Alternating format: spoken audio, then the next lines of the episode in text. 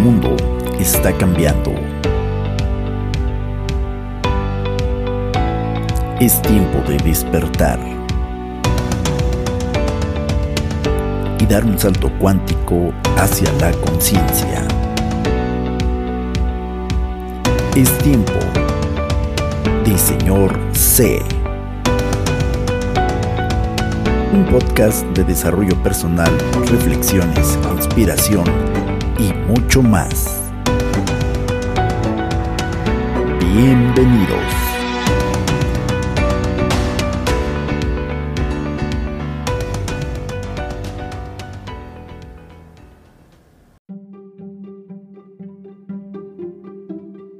¿Qué podrían tener en común Juana de Arco, Jesucristo, Mahatma Gandhi, Martin Luther King, Elon Musk y hasta tú? La mayoría de las personas que llegan a ver la vida de una manera diferente a como dice el grueso de, la población, suelen ser llamados locos, conspiradores.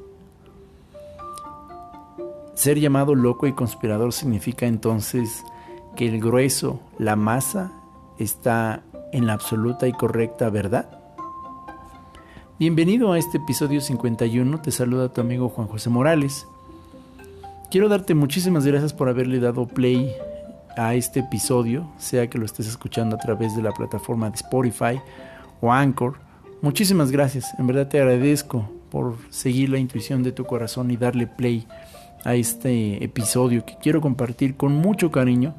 Sabe Dios que mi intención al platicar de cada uno de estos temas no es pretenderme ser un maestro, un iluminado, soy de carne y hueso como ustedes, hago pipí amarilla y hago regularmente café, al igual que muchos de ustedes. Mi sangre es roja y me duelen las mismas cosas que a ustedes.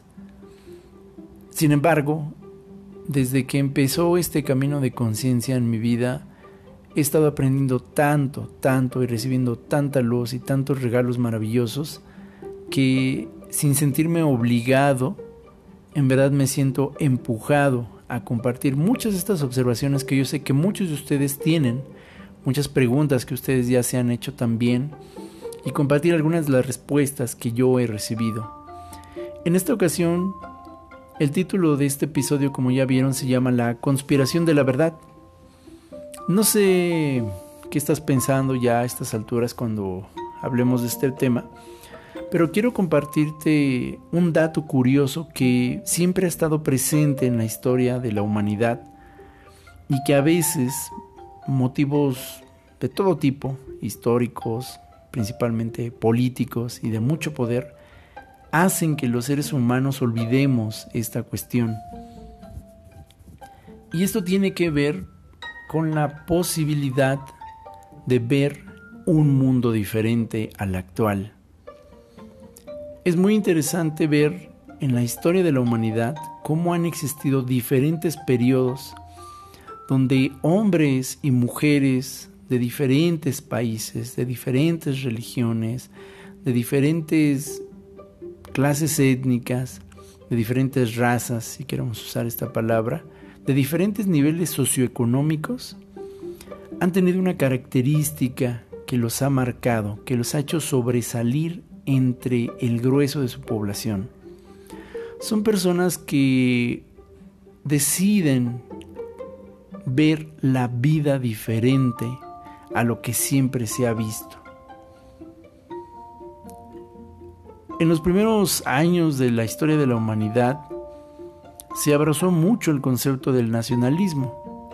La gente, las personas eran muy movidas por una cuestión de su tiempo, de reinos, de reyes, de reinas, y se buscaba crear una lealtad siempre a estos reinos, a estos reyes, a estas reinas. Si tú has visto la famosa trilogía de las películas de El Señor de los Anillos, aquí queda muy claro una, una forma de mentalidad que sí ha existido durante mucho tiempo en la historia de la humanidad y que se dio en las eh, eras tempranas. Prácticamente las personas querían defender sus reinos, sus pertenencias a ciertos mm, castas o grupos considerados de poder. Así que el nacionalismo fue uno de los primeros deseos o gestos que existieron en el corazón humano para perpetuar su sentido de pertenencia. El sentido de pertenencia es algo que nos es común a todos los seres humanos. Todos los seres humanos hemos sido creados, diseñados para ser seres sociales. Ninguno de nosotros podría concebir la vida, la existencia misma, sin tener interacción con otras personas. Somos seres sociales, eso está comprobado en infinidad de experimentos sociales ya realizados por diferentes escuelas de psicología y pensamiento.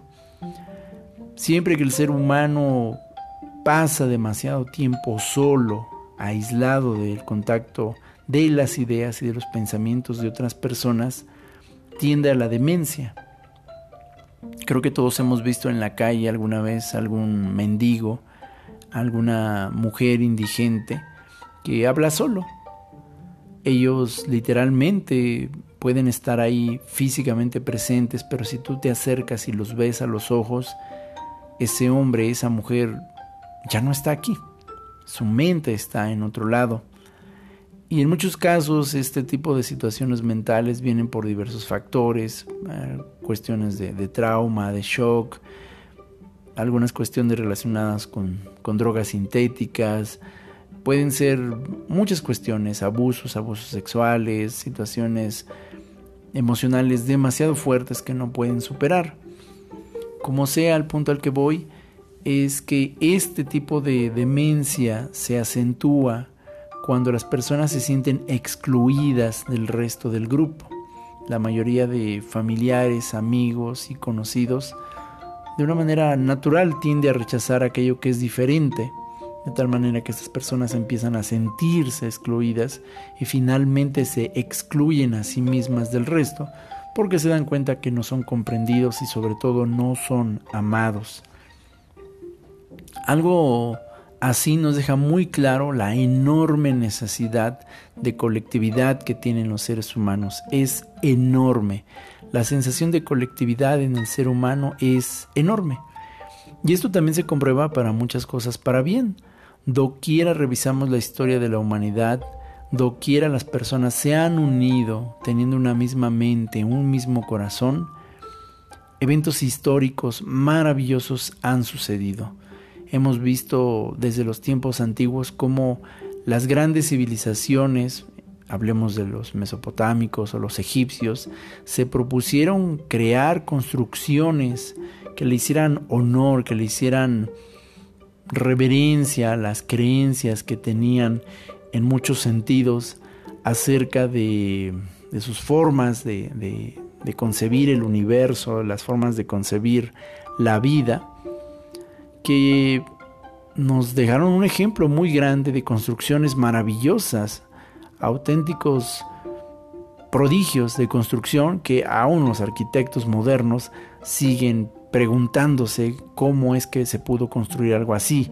Pirámides en el antiguo egipcio, templos o centros de adoración ceremonial complejos donde la roca fue formada con formas caprichosas, con formas y arreglos que tecnológicamente para estos tiempos son imposibles porque se supone que no existía la tecnología, la ingeniería o la arquitectura para hacer ese tipo de cortes o posicionamientos, sobre todo con objetos muy pesados.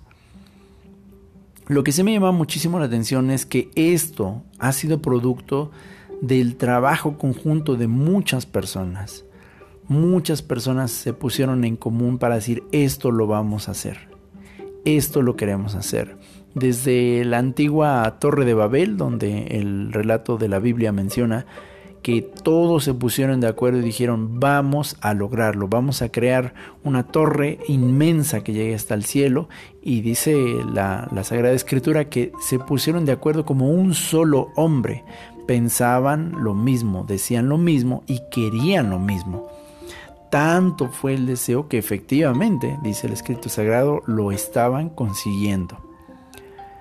Y cuando vemos después otro tipo de arquitecturas como la muralla china, que sí, Efectivamente, el emperador mandaba hacer esto, pero la voluntad de los ciudadanos era tal que participaban animosamente para conseguir este tipo de estructuras, sin importar que fueran extendidas, largas, pesadas. La pirámide del Sol, la pirámide de la Luna, ir a Machu Picchu en regiones donde geológicamente no eran zonas de fácil acceso y la gente se ponía de acuerdo y decía, es que esto es lo que queremos hacer. El espíritu humano cuando se une es capaz de mover realidades profundas y lo vemos ahora mucho más contemporáneo, quizá ya hasta nos hemos habituado a esto, ya no nos causa sensación, pero aún en las redes sociales se sigue compartiendo de pronto videos donde se puede observar a personas que se ponen de acuerdo para salvar a un perrito en un río, para ayudar a un gatito a bajar de un árbol. Y desde luego los casos más impresionantes donde entre seres humanos se organizan para rescatar a una sola persona. Son videos maravillosos. El más reciente que yo vi, seguramente varios de ustedes lo vieron, hace un par de semanas eh, se hizo muy viral un video en una playa aquí en México donde un grupo de personas hicieron una cadena humana. Estábamos hablando de casi 50 personas que hicieron cadena humana para poder rescatar a una persona que la corriente del mar se estaba llevando. Contra todo pronóstico, las personas se pusieron de acuerdo, dijeron esto es lo que vamos a hacer, así lo podemos hacer. Se plantaron fuertes a pesar del clima, a pesar del agua, a pesar de lo retador que era la situación y lo lograron, lo lograron, salvaron la vida de esa persona, ninguno estuvo tampoco en peligro y cambiaron su realidad. Ahí es donde con este ejemplo de un rescate en la playa yo me pongo a pensar cómo es también la tendencia de los grupos que siempre se van a crear en todo momento de la historia de la humanidad. Siempre, siempre, desde la lamentable historia del gobierno nazi en Alemania, pasando por todas las grandes dictaduras que ha habido en el mundo antiguo, pero que también sigue habiendo en el tiempo moderno, la humanidad parece dividirse en tres grupos de personas. Aquellos que son un grupo pequeño, regularmente un grupo poderoso con una alta capacidad adquisitiva financiera, y no está mal, el dinero no está mal, el poder no está mal. Lo que llama mucho la atención es que este grupo de personas quieren tener dominio y control sobre el resto de las personas.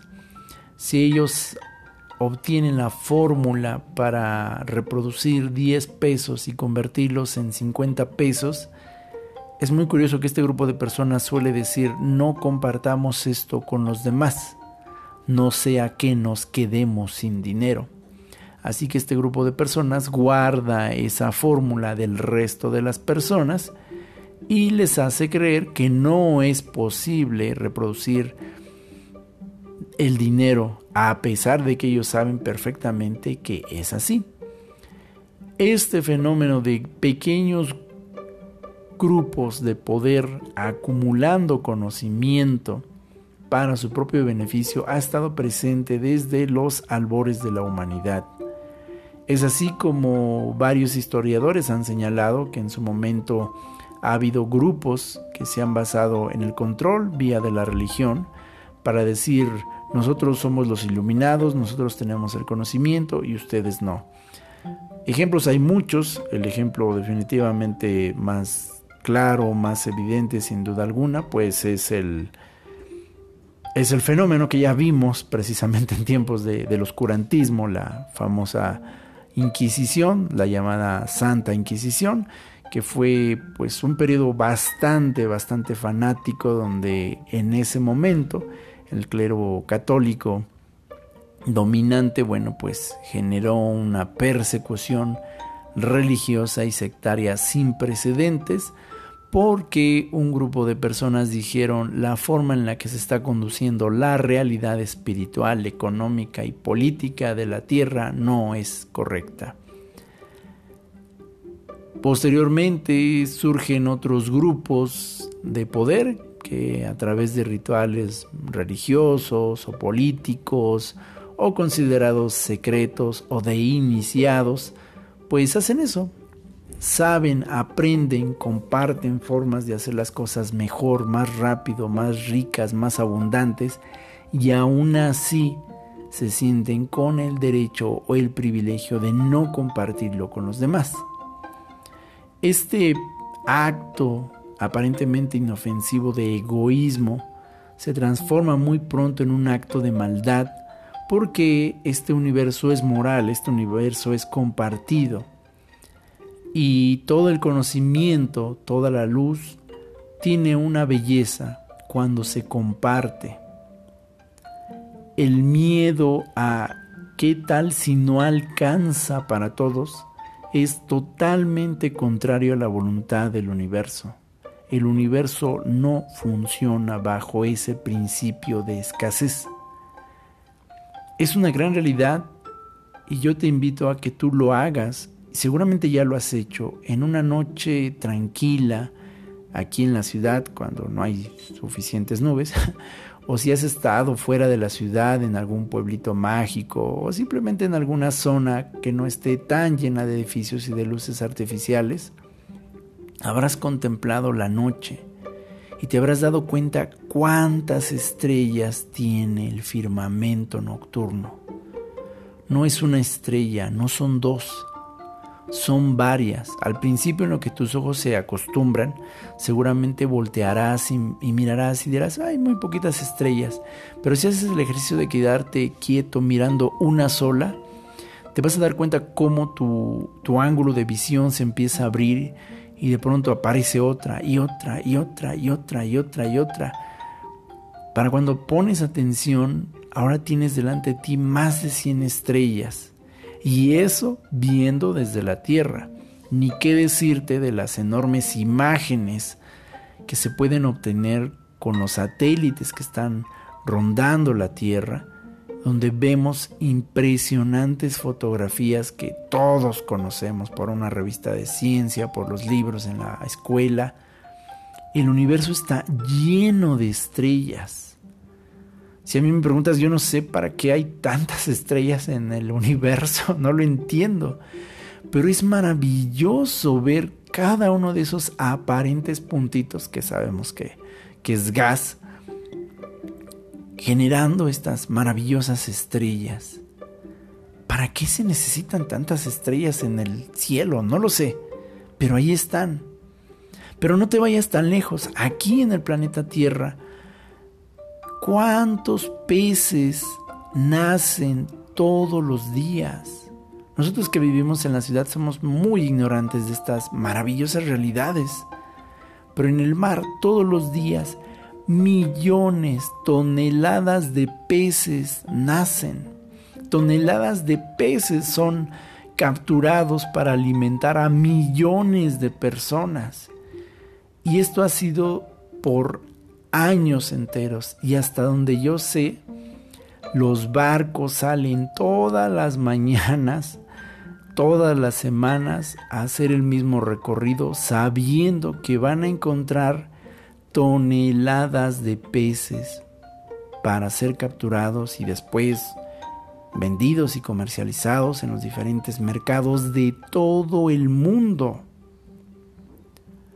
¿Para qué se necesitan tantos peces en el agua? Para alimentar a millones de seres humanos, sí, pero también para alimentar a millones de seres marinos. Piensa en una ballena, ¿cuántas toneladas de peces necesitará una sola ballena para alimentarse? Pensemos en los tiburones, pensemos en cantidad de peces que existen, seres marinos hay una abundancia impresionante. El tiburón no se levanta diciendo, híjole, espero a ver si no me ganaron los otros tiburones, todos los países que eran para mí. No sé, no hablo lenguaje tiburón, pero creo que no, no existe ese escenario. Y en un terreno más conocido por nosotros como lo terrestre, nos damos cuenta que los animales todas las mañanas se despiertan sabiendo y confiando que van a obtener una presa. Los leones, las manadas de leones, se preparan, las leonas salen a cazar, el león macho se prepara a hacer su participación y saben que mínimo va a haber una gacela que, pues sí, aunque suene cruel, ese día va a morir. Muchas gacelas a lo largo de todo el continente africano van a morir. Para que los leones, los tigres, las panteras, las hienas y otro tipo de animales vivan. No recuerdo haber visto ningún documental de National Geographic documentando la depresión en la que han sido envueltos las manadas del continente africano porque no han tenido el alimento necesario para, para comer. No hay tal. No hay tal. Hay un pasaje hermoso en los evangelios que no había entendido como lo he estado entendiendo en los últimos años y es verdad. En algún momento el Señor Jesucristo se dirige a sus discípulos y les dice, ¿por qué se afanan por el día de mañana? ¿Por qué están pensando, ay, vamos a tener de comer, vamos a tener para vestirnos? Y el Señor Jesús les dice a sus discípulos, vean, vean al campo, vean ese pasto bonito, hermoso, que crece. Los lirios del campo, véanlos, hermosos, coloridos. ¿Y saben qué? Es arrancado, cortado y echado al fuego para alimentar fogatas, para crear tejidos, hilos y otro tipo de componentes. Pero esperas un momento y el pasto vuelve a llenarse, vuelve a reverdecer, los lirios vuelven a crecer. ¿No valen ustedes más que esos lirios, que ese pasto del campo? Y el Señor Jesús vuelve a decir algo maravilloso. Miren los pájaros, miren esos pajaritos sobre las ramas de los árboles. No tienen dueño, nadie que los esté apresurando, ni diciendo a dónde ir, a dónde volar. Y sin embargo, todas las mañanas el Padre se asegura que tengan comida. Siempre habrá un granito, siempre habrá algo que ellos puedan comer. Oigan, pero ¿acaso no son ustedes más valiosos que esos pajaritos? ¿Acaso no comen ustedes más que esos pajaritos? Pues así el Señor tiene cuidado también de ustedes. Este pensamiento de escasez que ciertos grupos generan es una de las causas por las cuales se han sostenido en la humanidad los grupos de poder y las sociedades masificadas, donde un grupo dice solo nosotros podemos hacer realidad y los demás pues tienen que obedecer. Así que entonces el conocimiento, el poder, la luz, la revelación, la capacidad se centra en unos cuantos y los demás, su pecado, dicen estos grupos de poder, es ser ignorantes. Así que la ignorancia es una herramienta poderosa para estos grupos, que no les gusta ser retados, que no les gusta ser cuestionados, si nosotros te estamos diciendo que solo nosotros tenemos el poder y el conocimiento, tú tienes que creernos. Tú dependes de nosotros, tú no puedes hacerlo. Si quieres sobrevivir, obedécenos. Si no te quieres morir, obedécenos. Si no te quieres enfermar, obedécenos. Si no quieres quedarte sin lo que tienes, lo mucho o lo poco que tienes, obedécenos.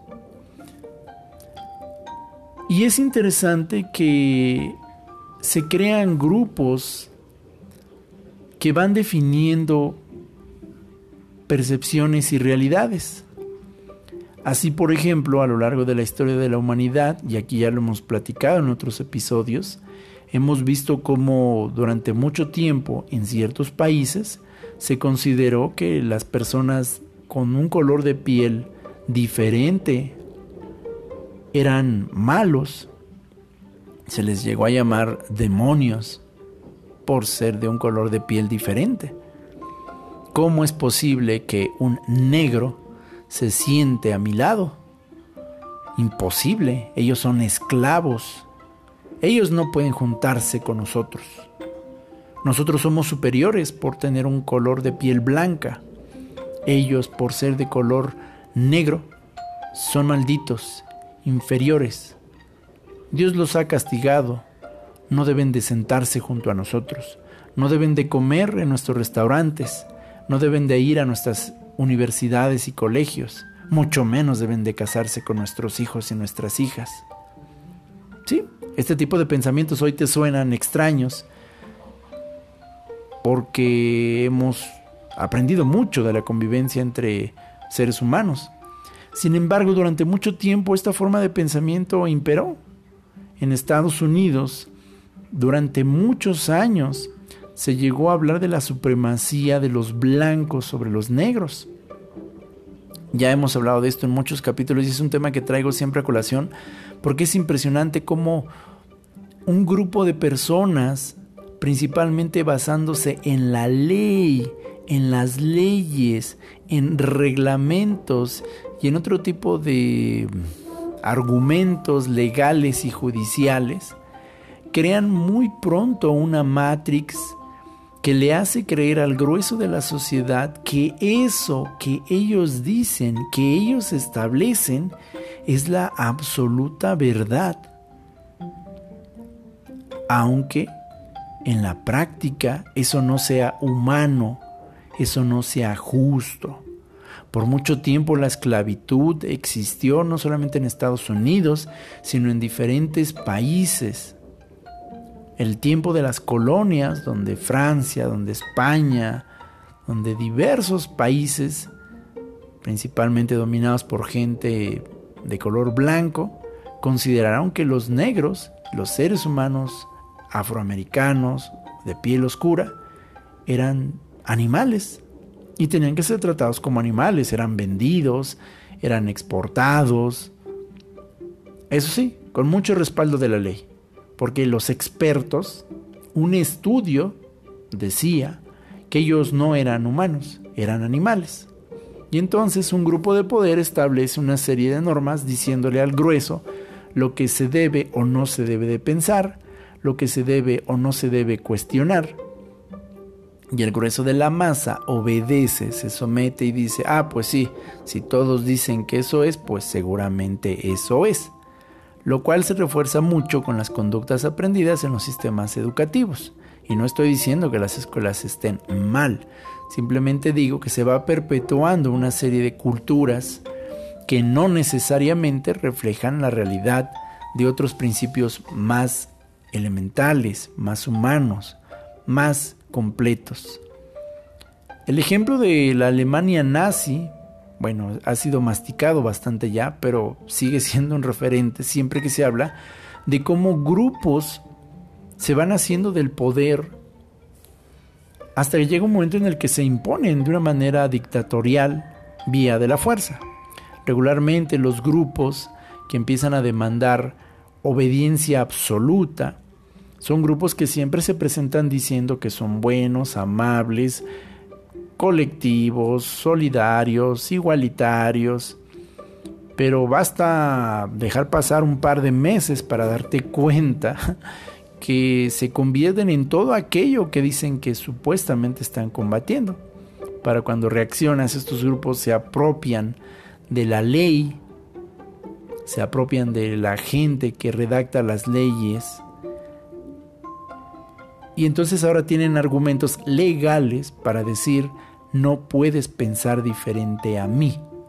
Ahora eres un criminal por pensar diferente a mí, por pensar diferente a nosotros, por pensar diferente a la mayoría.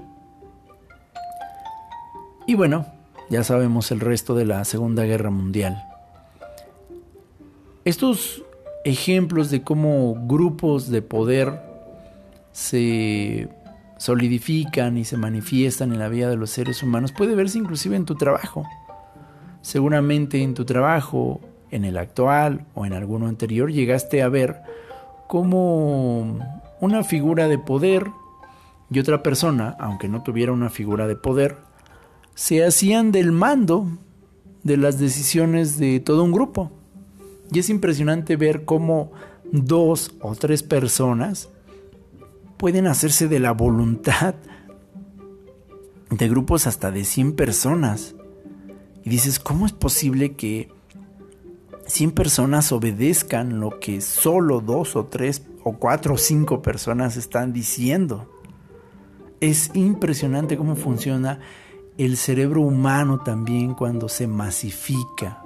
Hay muchos estudios acerca de esto. Un libro recomendado que siempre, siempre, siempre podré recomendar porque transformó mi vida para entender cómo funciona el cerebro humano cuando actúa en el colectivo. Es el efecto Lucifer del doctor Philip Zimbardo. Es impresionante cómo funciona el cerebro humano cuando se deja arrastrar por el colectivo, por lo que la masa dice. Es impresionante el ser humano porque cuando estamos unidos podemos ser luz y sombra sin igual. Cuando ocupamos toda nuestra energía unida, podemos ser seres maravillosos que hacen cosas increíbles, que alcanzan cosas maravillosas, pero también unidos, masificados, podemos ser seres brutales, terribles, horripilantes, ser capaces de hacer cosas que jamás haríamos en lo individual.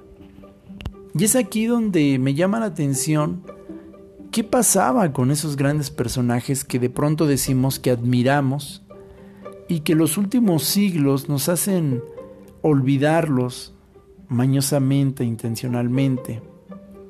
Yo te preguntaba al inicio de este episodio qué podía tener en común Juana de Arco, una adolescente, porque prácticamente era una adolescente, que decidió tomar una causa creyendo que era posible el cambio en su pueblo, cansada de un grupo religioso y político que no dejaba de dominar la vida a través del feudalismo una práctica terrible que ha sido condenado ya durante mucho tiempo, prohibida inclusive en muchos países, donde la gente se sentía dueña de la gente.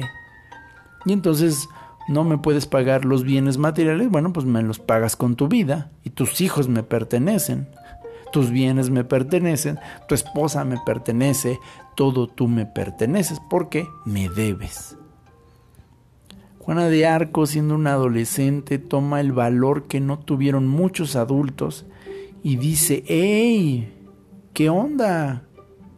Esto no está bien. ¿Nadie se da cuenta o qué? Pues sí, sí nos damos cuenta, pero pues ¿qué podemos hacer? Pues ¿qué se le hace? Pues así siempre ha sido. Sí, pues ya ves cómo son. Pues sí, ¿no? Pues no nos toca más que aguantar, apechugar Ay, es que qué hueva querer cambiar. Ay, no, no, no. Ay, no, y luego te, te, van a matar. Ok, no te van a matar, pero te van a estar ahí. Ay, no, no, no, que alguien más lo haga. Y Juana de Arco toma una visión y dice, yo no quiero esto para mi familia, yo no quiero esto para mí, yo no quiero esto para las futuras generaciones. Y alza la voz y dice, esto está mal, esto está extraño. Y el grupo de poder le responde, obviamente alterado. ¿Cómo te atreves, hereje, loca? Porque es conocida por haber sido considerada una bruja. ¿Era una bruja? Claro que no lo era. La historia ha demostrado que no era bruja, pero en ese momento se utilizó el miedo a lo desconocido, a lo paranormal, que era un miedo muy extendido en esas épocas por el clero católico, por la corrupción sociopolítica que existía, y claro, nadie quería tener contacto con una bruja. La historia se repite muy rápido y hoy tenemos a grupos de poder diciendo tú no quieres tener nada que ver con esos locos, con esos brujos, que no usan cubreboca, que piden libertades, que no quieren someterse, ¿verdad? Ahora pensemos en Mahatma Gandhi, un hombre que también estaba cansado de la colonización de las tierras indias a manos de grandes emporios británicos principalmente que dominaban la vida de toda la nación. Lo más absurdo es que se trataba de pequeños grupos de empresarios que no sobrepasaban 20 personas, pero a base de dinero y de fuerza y de corromper a las policías locales, lograron hacerse del control del país. Explotaban a niños en las minas, violaban a niños y a niñas sin consideración, eso sí, un discurso hipócrita, decían que los negros, que los indios eran inferiores y eran animales y guácala, que asco, de esos no son humanos, pero a la hora de saciar sus bajos instintos, ahí sí los tomaban como seres humanos y abusaban de sus cuerpos como humanos. ¿Sí? Eh, así piensan los grupos de poder. Y Mahatma Gandhi dijo, ey, ey, ey, eso está mal. No, es que pues así siempre ha sido, Gandhi, pues ¿qué quieres que hagamos? Pues ese es nuestro destino. Así Krishna lo quiere y pues pues tenemos que hacerlo. No, no, no, esto no está bien. Nosotros tenemos derecho a una independencia. Nosotros tenemos derecho a la libertad. ¿Por qué tenemos que vivir oprimidos por un grupo de personas que dicen que eso es lo que se tiene que hacer? Y sin recurrir a las armas, Gandhi inicia un movimiento de alta conciencia, primero recordándole a la población hindú que son seres humanos, que no son animales, que no son esclavos, que no están destinados a ser esclavos, y que tenían derecho a comer lo mismo, en las mismas cantidades que esos empresarios corruptos y egoístas británicos. Desde luego, esos grupos de poder británicos señalaron y acusaron a Mahatma Gandhi y a sus seguidores de fanáticos religiosos peligrosos que estaban enseñando doctrinas peligrosas porque ellos lo único que querían era el bien y el desarrollo industrial de la India, aun si eso costara la libertad y la seguridad sexual de sus habitantes. Martin Luther King, del cual ya hemos hablado bastante en este, en este podcast, dejó muy claro la misma historia. Yo lo mencioné en un capítulo anterior, había pastores cristianos y sacerdotes católicos afroamericanos que le enseñaban a sus congregaciones que ese era su destino, ser esclavos, que Dios quería que fueran esclavos y que ellos tenían que dar gracias a Dios y someterse y obedecer, porque pues eso eso decía el pastor, el cura, el arzobispo. Y Luther King y muchas personas dijeron, hey, eso no está bien. Dios no puede estar de acuerdo con estas formas de sometimiento. El Dios que hizo este universo libre, que se expande libre, no puede estar a favor del sometimiento de los seres humanos, sea por causas religiosas, por causas raciales. Eso no está bien y, claro, fue llamado enemigo, conspirador, fanático, sectario. Está tratando de destruir el orden de nuestra sociedad, porque aquí los blancos hemos dominado y nadie va a decirnos aquí que los negros pueden o no pueden. El Señor Jesucristo en su momento en Israel, en una población dominada por una cultura altamente religiosa, pero muerta y seca, en contuberrio, con funcionarios políticos corruptos romanos. Dominaban. Y el Señor Jesucristo se levanta en su generación y dice, son sepulcros blanqueados, hipócritas. Le dicen a la gente lo que se tiene que hacer, pero ustedes no lo hacen. Piden cubrebocas y ustedes no se los ponen, diría en estos tiempos modernos. trastorna a su pueblo, trastorna a su generación, trastorna una civilización romana. Y claro, fue acusado de hereje, sectario, fanático, blasfemo, y lograron tal lavado de cerebro de la gente a base del miedo que la gente estuvo dispuesta a crucificarlo. Toda esa sanidad, todos esos milagros, tanta gente que alimentó, tanta gente que sanó, tanta gente a la cual hizo tanto bien, simple y sencillamente no importó. no puedes querer ir contra el sistema sin que el sistema quiera atacarte. Y tomaron su vida. Por fortuna el Señor, a diferencia de otros personajes históricos, resucitó y esa es otra historia. Pero así cada personaje que se ha levantado en su generación a decir, esto no está bien, es considerado parte de una conspiración. Y la gente ha desarrollado un miedo a ser considerado conspirador. ¿Qué es conspirador?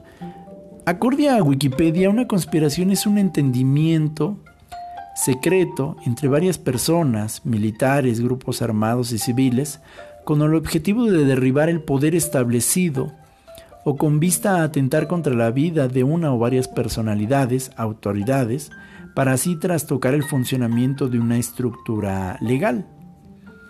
Ahora, es interesante entender que el concepto de conspiración de Wikipedia ya está muy hecho a la forma de defender los sistemas de Estado. La palabra conspiración, si tú la buscas en otros diccionarios, empezando por el Webster Diccionario, inclusive el Larousse, eh, aquí en México para América Latina, la palabra conspiración tiene otro tipo de acento y la palabra conspiración prácticamente se refiere a un grupo de personas que ponen en duda, con evidencia probada o no, una declaración hecha por una figura establecida como autoridad. Y es interesante que desde el 11 de septiembre de 2001, el presidente George W. Bush utilizó la palabra conspiración como una forma de sorna, una forma de ridiculizar a cualquier persona que opinara diferente de las versiones oficiales de lo que en ese momento había sucedido en Estados Unidos y que la mayoría de nosotros conoce con el atentado contra las Torres Gemelas, el Pentágono y por ahí hay otro supuesto avión que también quedó, que fue aparentemente interceptado. ¿En qué momento, en qué momento la sociedad fue inducida a no cuestionar las realidades puestas delante de ella? ¿En qué momento? Esto ha sido establecido tan sutilmente, se ha establecido tan sutilmente que la mayoría de la gente tiene miedo de ser considerada conspiradora, diferente. ¿Cuál es el miedo a pensar diferente, mis queridos amigos y amigas? ¿Por qué las estructuras de poder establecido tienen miedo de que la gente piense diferente? ¿Desde cuándo pensar diferente es un crimen? Entonces estaremos siendo hipócritas. Por un lado decimos admirar a esos grandes personajes que dijeron esto no está bien en la sociedad, hay que cambiarla. Y por el otro lado decimos, no, bola de locos, esa gente es indeseable, esa gente hasta hay que matarla, porque ¿cómo se atreven a poner en duda lo que se está diciendo?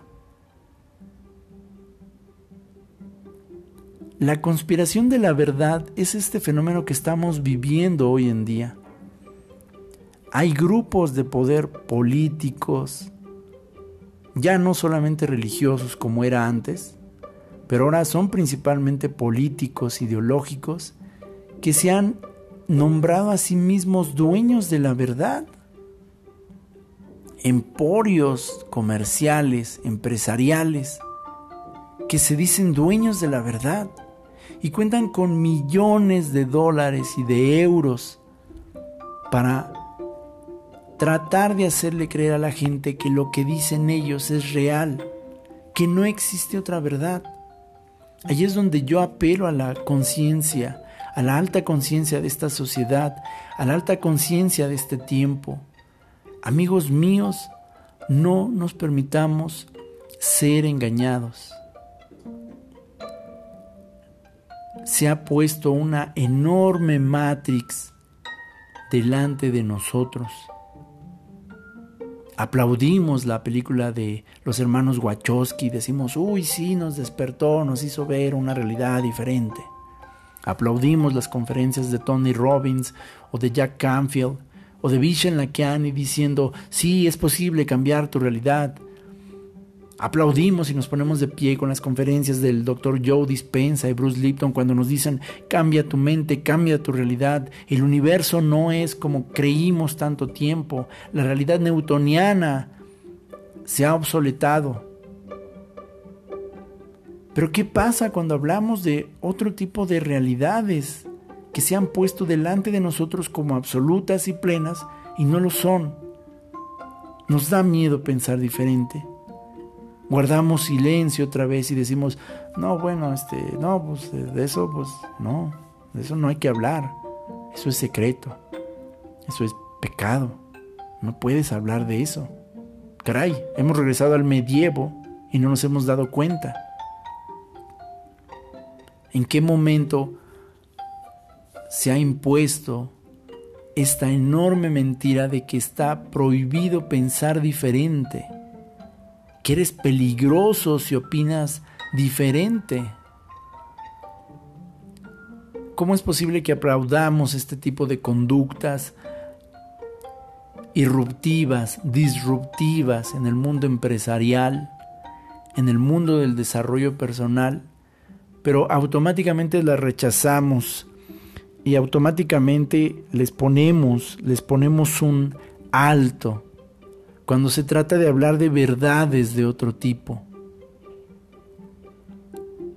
¿Cómo es posible que no permitamos a nuestra alta conciencia tener este tipo de aperturas? No estoy diciendo que actuemos de manera fanática, no estoy diciendo que hagamos estupideces. Las grandes revoluciones de conciencia no necesitan ya de esas armas, de esos rudimentos de materiales que precisamente estos grupos que se basan en la violencia, en la destrucción y en la oscuridad ocupan siempre. Pero hoy el silencio se está volviendo una enorme herramienta de manipulación. Se le enseña a la gente a tener miedo de pensar diferente. Si tú has leído la novela 1984 de George Orwell o has visto a lo menos la película, sabrás de qué te estoy hablando. La gente en verdad, mucha gente, no toda, pero mucha gente tiene miedo hoy de pensar diferente. No se han dado cuenta del enorme engaño que se les ha puesto enfrente.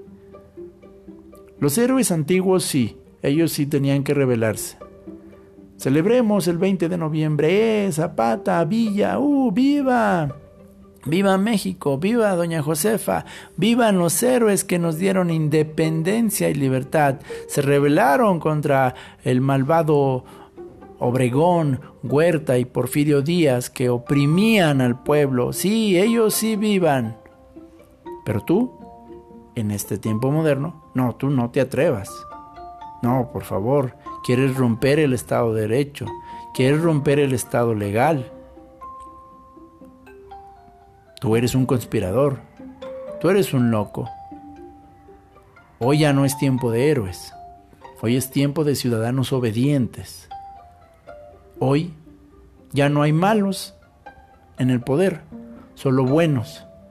Y tú no puedes atreverte a pensar que hay gente mala en el poder todos los que están en el poder son buenos.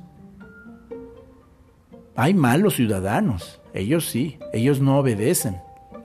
Ellos no quieren no quieren ser sometidos. ¿Quién se creen estos para no obedecer? ¿Qué les pasa? ¿Que no se dan cuenta que nuestro sistema necesita mantenerse vivo, basado en la obediencia, en el miedo, en el terror, en la escasez? Los héroes de antaño vivan, eh, están muertos. No necesitamos más héroes modernos. No necesitamos gente que piense. ¿Te das cuenta, querido amigo? ¿Te das cuenta, querido hermano de conciencia, lo que está pasando? Entonces, ¿qué hacemos? ¿Nos levantamos en armas y tomamos las calles? No necesitas armas, no este tipo de armas. En este momento, mientras estás escuchando este podcast, quiero que sepas que en Irlanda, Dinamarca, Reino Unido, Alemania, Ámsterdam, España, Argentina, ha habido marchas multitudinarias, pacíficas, de miles, millones ya de personas diciendo, esto se ha salido de control, esto dejó de ser un tema de salud pública para convertirse en un tema de controles. Basta de querer seguir sometiendo a la gente a base del miedo. Basta de verificadores independientes que se dicen jueces para decirnos qué sí es verdadero y qué no es verdadero de lo que leemos, lo que escuchamos, lo que vemos en la televisión, lo que escuchamos en el radio. Para más tarde descubrir que estos verificadores son pagados por poderosos grupos de gobierno, prensa e instituciones que, curiosamente, tienen relaciones comerciales e intereses políticos y económicos muy claros. La policía del pensamiento de George Orwell se ha vuelto una total realidad en estos tiempos. Hoy, hablar de la verdad es hablar de conspiraciones. Amados amigos, no permitamos este engaño. ¿Cómo podemos hacer entonces? Abre tu boca, abre tus ojos, abre tu corazón. No vamos a caer en la línea de la violencia, pero no caigamos en la línea de la ignorancia, del silencio. Abre tus ojos. Lo mejor que puedes hacer en este momento es no temas pensar diferente. Investiga por tu propia cuenta. Busca otras fuentes de información. Si Luther King se hubiera quedado únicamente en Alabama, escuchando lo que decían los periódicos locales de Alabama, no hubiera logrado lo que logró. Luther King tuvo que hacer alianzas, conocer qué decían en otros estados de Estados Unidos, en Oregon, en Michigan, en el propio Nueva York, para darse cuenta que los periódicos locales decían una verdad reducida, amoldada de lo que realmente estaba pasando. Millones de afroamericanos odiaron en su momento a Luther King ya que consideraban que era un enemigo, que estaba blasfemando inclusive de la voluntad de Dios, un agitador, un conspirador, seguramente un comunista loco que quería traer una, una guerra al Pacífico, Estados Unidos. Era mejor estar en paz y ver a muchos negros morir, sujetos de violación y de injusticias, que sacrificar la seguridad y la comodidad de la tierra de los sueños. Así de ese tamaño pensaban muchos, inclusive afroamericanos. Luther King tuvo que luchar contra su propia gente, no a golpes. Eran ellos los que atacaban a Luther King. Grupos de afroamericanos que le escupían, que lo atacaban, que iban a vandalizar su iglesia. No solamente Luther King tenía que cuidarse de los miembros del Ku Klux Klan, pero ahora tenía que cuidarse de algunos grupos de afroamericanos que también lo amenazaban por estar supuestamente poniendo en peligro su tranquilidad, su estabilidad. El Señor Jesucristo fue asesinado, asesinado de una manera brutal, despiadada, por su propio pueblo, ya ni siquiera los romanos. Fueron los propios religiosos, los propios sacerdotes fariseos, judíos, los que intentaron hasta el último momento asesinarlo. El propio Poncio Pilatos, a pesar de que tenía intereses políticos, siendo romano, trató de salvarle la vida porque se dio cuenta que no había nada que decir en contra de Jesucristo. Y los judíos dijeron, no nos importa, mátalo. Danos a Barrabás, un asesino y auténtico revolucionario. Él sí, sálvale la vida, al otro mátalo. ¿Cuántas veces empresas se han echado a perder? Porque los buenos empleados son despedidos, fastidiados por grupos, pequeños grupos de poder, que no trabajan, se roban los materiales de la oficina. Pero eso sí, a los que tratan de ir y mejorar la vida de los empleados, la vida de la empresa, las ganancias de la empresa, los ridiculizan, los fastidian. Locos, conspiradores. Amigos, la conspiración de la verdad está muy presente en nuestros tiempos y tenemos que ser muy, pero muy sabios pidiéndole sabiduría a Dios, al universo, para que nos permita transitar en este periodo. No vamos a obligar a nadie a creer en temas de conciencia, pero también, mi querido amigo, no te puedes quedar callado ante la gran realidad de la manipulación que estamos viviendo. Repito, no temas pensar diferente. Investiga por tu propia cuenta. Apaga ese aparato, esas voces. Prende tu cerebro, prende tu intuición, despierta. Paz a todos ustedes.